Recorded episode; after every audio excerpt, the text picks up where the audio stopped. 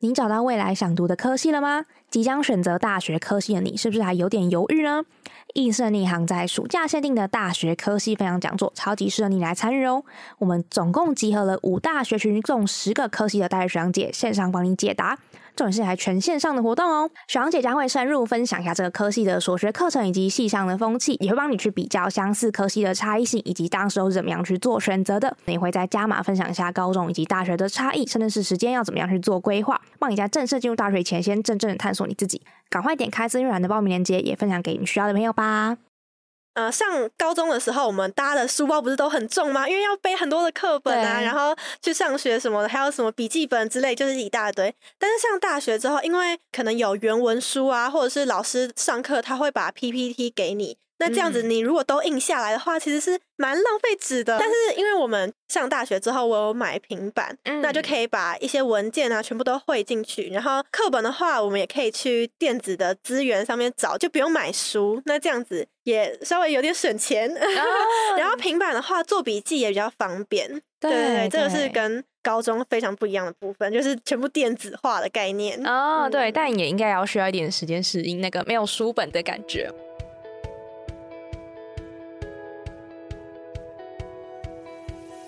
嗨，欢迎收听一零四高中职 Podcast。在学生期间，我们都经历过课业压力、升学迷惘，或者是有各种烦恼的阶段。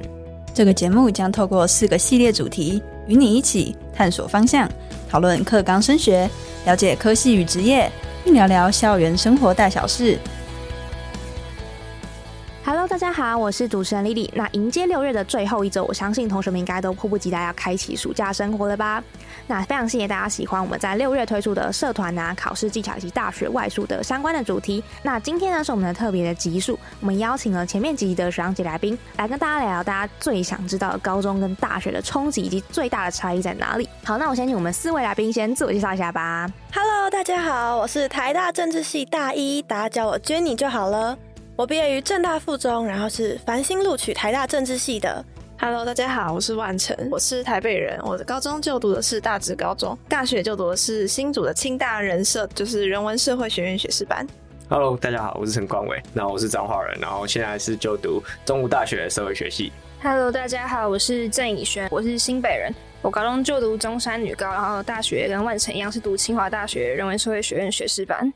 每到一个新的环境，甚至是新的学习开始的时候，我相信大家应该都会很担心，就是说，哎，那我这个学习要做什么样子的规划？怎么样去做分配？那甚至是我时间应该要怎么样去做管理？那甚至是你要怎么样到一个新环境去认识新的朋友圈等等的。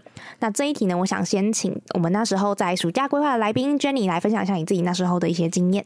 好，那首先在课程方面呢，因为高中的时候我们有固定的教室嘛，而且学校会帮你排好课表啊。但是呢，在大学就没有这么好的事情了。每一堂课呢都是自己选的，而且呢有必修课的话，也可以自己选时间，然后弹性就比较大嘛。那每一堂的上课地点可能都会在不同的教室，所以也不会有固定的同一群人跟你一起上课。然后也很有可能你进到同一间教室里面上课，但是全班没有任何一个你认识的同学。这样子的优点呢，就是你可以认识很多新同学的机会啊。但是原本的朋友如果没有常常约的话，很容易就变得有点距离的感觉。哦，哎，我觉得非常的认同因为大学就是大家各自去做各自的事情，然后你们上课也不可能会在一起。没错，没错，要维持那个人际的。关系，我觉得应该也是非常的困难嘛。诶，那时候上大学之前，你有很担心，比如说要怎么样跟大家交朋友，或者是建立那个人际关系吗？嗯，我觉得会稍微烦恼一下，但是其实真的进了大学之后，我觉得新鲜感还是赢过这些焦虑、这些烦恼。对，所以就是保持一个开放的心态，然后你就多多去认识朋友。对，不用故意把你自己弄得很 social，对对对，你就自然而然就可以认识一群人，然后不要在一个群体里面都不要讲话或看起来很凶就好了。对对对，不讲话真的就没有办法交到朋友。对对对，你好歹也要试出一点善意，或者是跟别人有一点点对话，或是让他们可以交流的机会。嗯，没错没错，对。哎，我相信人际关系这个焦虑应该是大家都会有的一件事情。然后我们那时候在大学外宿的这一集来宾冠维，他刚好是彰化人。我先请大家现身说法一下，好，我想听一下你对于北部啊，甚至是中部、南部人，大家就在相处上面有没有一些比较特别的互动等等的。在台北的时候，台北人就是相较于彰化人，真的会比较冷漠一点。所以你要怎么样去分组，然后去找找好的组员，我觉得这也是一个蛮难的地方。所以我觉得要怎么去社交，也是一个我觉得比较难的地方。如果是社交的部分，我觉得这真的也只能靠自己，因为像我自己就是有加入系学会，然后就能认识比较多人啊。就是其实。你说大家都是很冷漠，但是如果你可以跟他们当做朋友，其实大家都是也都是非常好，就是也不会有说什么脏话台北之分。所以我觉得，如果你可以加入一些群体，像系学会啊，或者是说可以去加一些社团啊之类的，其实你可以交到的朋友也非常非常多。其实，在分组上面，你就不用那么害怕说不会有人跟你一组。哎，我们前面聊到，其实就是地区上面。不管是北部啊、中部、南部等等地区上面，大家在互动上面可能都有自己各自的一些小习惯。那我还蛮好奇，因为其实蛮多的同学他可能都是从男校或是女校毕业的嘛。我相信以轩他就是从女校毕业，对不对？是。那你自己会不会觉得说，哎，我从高中毕业之后转到大学的时候，会不会要重新适应？比如说要怎么样跟男生相处啊，或是在人际上面的一些新的挑战？哦，就是我有三年的时间几乎没有跟异性。打交道就是我要怎么在大学的时候重新拾起这个技能嘛？就是我觉得这是我大学局最冲击的地方，是要怎么跟不同性别人在交朋友、跟讨论一些事情那些尺度要怎么拿捏？因为可能女生都会到非常非常亲密，那要怎么跟男生拿捏那个界限？是我觉得在大学的时候我最需要学习的事情，也是冲击最大的事情。那这边也蛮好奇，想问 Jenny，你觉得还有什么很特别的地方？对，那上大学之后呢，会发现可能读书考试就变得不是最重要的事情，因为可能在可能期中考、期末考的前一个礼拜，或甚至前几天都还会有活动。那会发现有很多比读书考试更重要的事情，可能会参加什么商业竞赛啦之类的。对对对，所以呢，在大学大家的时间分配也会就是要注意一下。嗯，你那时候是怎么样去分配或是管理你自己的时间？我大一一开始进去的时候，其实我还是有一点害怕嘛。就是我那时候大一进去的时候，我还在适应。那我我的适应期其实也花了蛮多时间在读书。我一开始就是如果没课啊，或者是没有朋友约去吃饭的话，我就会自己一个人待在图书馆，然后把上课的的东西复习一下。但是我后来到大一下就觉得，哎，那我好像就是可以有，因为我的空堂的时间其实也蛮多。那我如果都在读书的话，就感觉好像。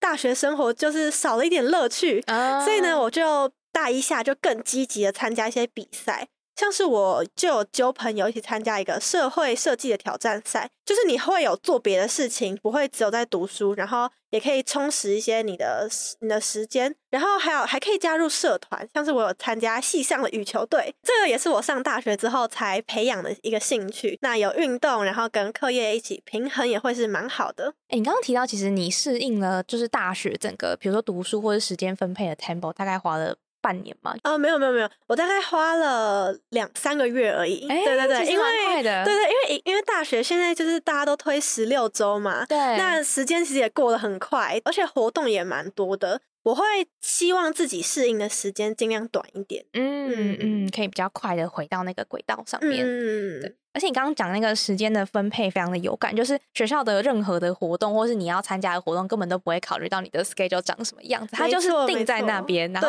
如果说你要的话，反而是你想参加的人要去配合他。对对对，像是接家教的话，你也也是你要配合那个学生弟弟妹妹的时间嘛，不可能是就是他们你们可能会互相协调，但是因为他们是还在升学体制的人，你们基本上也会去配合他，所以就变成自己的时间会比较零散一点，所以要怎么规划也是蛮重要的。你要预先的去规划很多的事情，就变得非常重要。好，我觉得最大的不同就是课余时间要怎么应用，就是因为大学不像高中一样，就是每天早上八点开始上课，上到下午五点，那所以其实中间有很多空堂，就是可以自己想想看有没有想要除了上课或是复习功课之外想要做的事情。我觉得这是高中可能比较没有办法探索的。然后还有另外一个就是一些课余活动，要自己想想看要不要去。参加或者什么之类，因为像我们高中就是规定每个人都要参加社团嘛。大学的话，他不会强迫硬性规定说你一定要加什么活动。可是如果你想要自己累积经验，或者是你希望的履历更好看的话，那你可能就要自己去探索。大学我觉得一定相对高中有更多的自由，可是你如果想要跟别人不一样的话，也是在这个时候发挥你的实力的一个很关键的阶段。真的，我觉得其实你越自律的时候，你就是越自由的一个人。而且坦白说，我觉得选择这件事情其实也是非常的重要，但它也其实也很不容易。就比如说你要做什么样的事情，你要选什么课，甚至是你要不要去上课等等，这些其实都不会有人强迫你要去做哪些事情。但是你就是你自己的主人，你可以决定你要不要做哪些事情。那你们在选课上面啊，因为大学的大一刚开始刚开始进去的时候，可能选课就是一件大家可能会面临的一些挑战嘛。那你们那时候是怎么样去处理这件事情？甚至是你们在面临高中跟大学的考试之间，你们要怎么样去应对？我的部分的话，我觉得应该是时间的管理跟规划。我刚到大学的时候，最大的问题应该是排课跟选课，尤其是这么多的课程，然后你要怎么去排它，怎么去选它，你要怎么去规划你自己的时间。我觉得选课的部分，我觉得最重要是要去问学长姐，因为像我自己也是想要双主修，所以其实当时候一直不知道到底要怎么样去申请双主修，或者它的标准是怎么样，所以我就赶快去问学长姐说：“哦，这个东西大概要怎么做，或者是这个的标准大概是怎么样？”其实，在选课的时候，我觉得学长姐是最好最好的一个帮助者，因为他们已经选过好几次了，那他们一定知道说怎么样选比较好，哪一个老师比较好。然后怎么样的课程比较吸引人？然后怎么样的课程超级累，不要去。尤其是那种超级累的老师，绝对不要选。好，除了就是读书跟时间分配之外，我相信大家应该也非常好奇，就是考试到底大学考试跟高中考试有什么不太一样？嗯，这个部分也是蛮有挑战的。像是高中的考试比较多，都是选择题嘛，就是可能大家也都觉得哦，单选题，然后复选题就已经蛮难的。但是没有大学的话，还会有申论题，就是 选择题会变得非常少。然后申论题基本上是我们考试的一个重点，还有名词解释这种的哦。哎，帮大家解释一下，申论题就是一样会有一个题目嘛，只是它那个下面的回答栏位都是空白的，你要自己去写。对对对，就是可能考试，然后考两个小时，他就给你四题申论题这样子。对对，你就是每一个你都要把你自己的想法很完整的。论述出来，对，所以已经不会有任何选项让大家在里面选，就是你要从零生出来。对对对对对，也可以跟大家建议一下，说大学蛮注重培养的一个能力，就是阅读的能力，就是大量阅读的能力。那你要首先大量阅读完之后，你才能够建立自己的想法，然后在这个申论题的方面能够更好应付。然后还有呢，大学也会蛮多老师会给我们很大的弹性，就是他可能会让你选择用报告来代替考试。就是像我这个学期，我就有选一堂国际关系课。如果你没有自己选择的话，那你基本上是期末考占一百趴。那像是我就有去跟老师说，哎，老师，我想要做报告，那我就自己写了一个大概一万三千多字的报告。我们是呃小组报告啊，就是我我就去找一些朋友，然后我们一起写了一万三千字的报告。所以呢，我们在期末考的前一周就已经全部交出去，所以就不用考期末考了。哦，非常的棒哎！那有没有就是各半各半，就是一半报告一半考试？对对对，你可以选这样子的分配，就是五十趴五十趴的比例。但是我是觉得，既然都要专心准备报告了，那就不要考试啦。哦，对，所以相比高中、大学，还是有很多的弹性，大家可以选择，不管是你自己的学习的方式，甚至是你要完成这门课的一些。结业的方式，对对对，没错没错，大学的弹性是真的蛮大的。因为大学里面可能会有很多，比如说是要小组啊、团体报告这种机会嘛。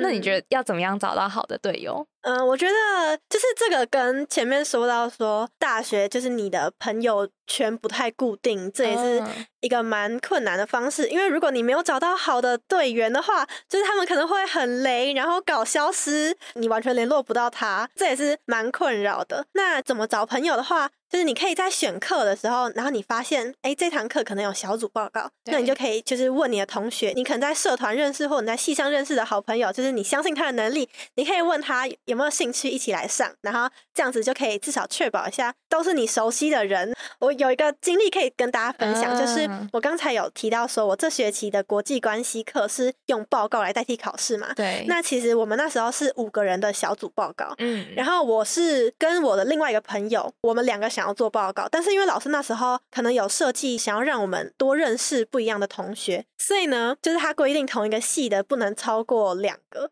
就是等于说，我跟我朋友是政治系，那其他你就不能再找政治系的。嗯，对。那因为我那时候也不太认识其他同学，所以我就我就写信给助教，然后跟他说我们想要做报告，然后请他随便帮我们找人，就有没有人想要做就一起做。嗯。结果呢，那时候有另外三个人就回复助教的信，就说他们想要做报告。嗯。然后就是是有两个都蛮好的，其中一个他就是一个非常大的问题，因为我们开始讨论之后，他就直接消失就不见。我们原本说好某一个礼拜的嗯、呃晚上十点半要线上会议，嗯，然后结果他就直接消失就不见了。什么然？后，然后我们就有有在群组 tag 他，然后传讯息给他什么的，他就完全就直接人间蒸发，然后就不见了。嗯后来呢，我们之后就是在讨论，他有一次又出现了，他说什么？哦，他上一次是睡过头，然后忘记了，超级傻眼。然后他也就是没有跟我们讲他到底怎么了。对，后来呢，他讨论完那一次，我们之后再讨论，然后再分配工作的时候，有分配到他的、哦，但是他后来又不见了，就直接人间蒸发消失。我们在那堂课上面也都找不到他。好气哦！对，然后后来呢，我们就真的没有办法，我们就去跟助教说，哦，我们都联络不到他，因为我们不管是打电话，还是个别传讯息，还是在群组 tag 他，我们都完全联络不到他。然后那个助教就跟我们说，哦，那没关系，那我们就四个人把它完成，然后请那位同学去考期末考这样子。哦，所以我们那个国际关系的报告原本是老师设定五个人，但我们这组是只有四个人就把它完成。嗯，对，真的是嗯先要确认过你那个可能的队友他的那个状况，或者是他的能力，超级对对对对。对，不然很随机的话，你就只能靠运气，运气好就会分到好的组员，但是运气不好就可能会遇到像我遇到的这种事情。对，运气不好，大家就会很辛苦。那我觉得，其实我们今天特别做这一集，主要就是因为我相信，可能有蛮多同学都会很害怕未来即将面临的一些挑战。但我觉得听完今天爽姐们的分享之后，我相信大家应该不会这么焦虑了。那如果你刚好是高三准毕业生的话呢，恭喜你即将开启一个新的生活。那如果你还是高一即将升高二，甚至高二即将升高三，面临很可怕的模拟考的话呢，也请大家多多加油。那也非常欢迎大家可以来报名我们在暑假的科技分享的讲座。那如果你还是有点迷惘的话呢，可能听完这个讲座，你会对于未来会比较有方向一点点。那甚至你也可以把握讲座最后的时间跟小杨姐进行提问哦。那也欢迎大家可以持续的追踪一次高中职 Podcast。那我们下一集见喽，拜拜。拜拜拜拜。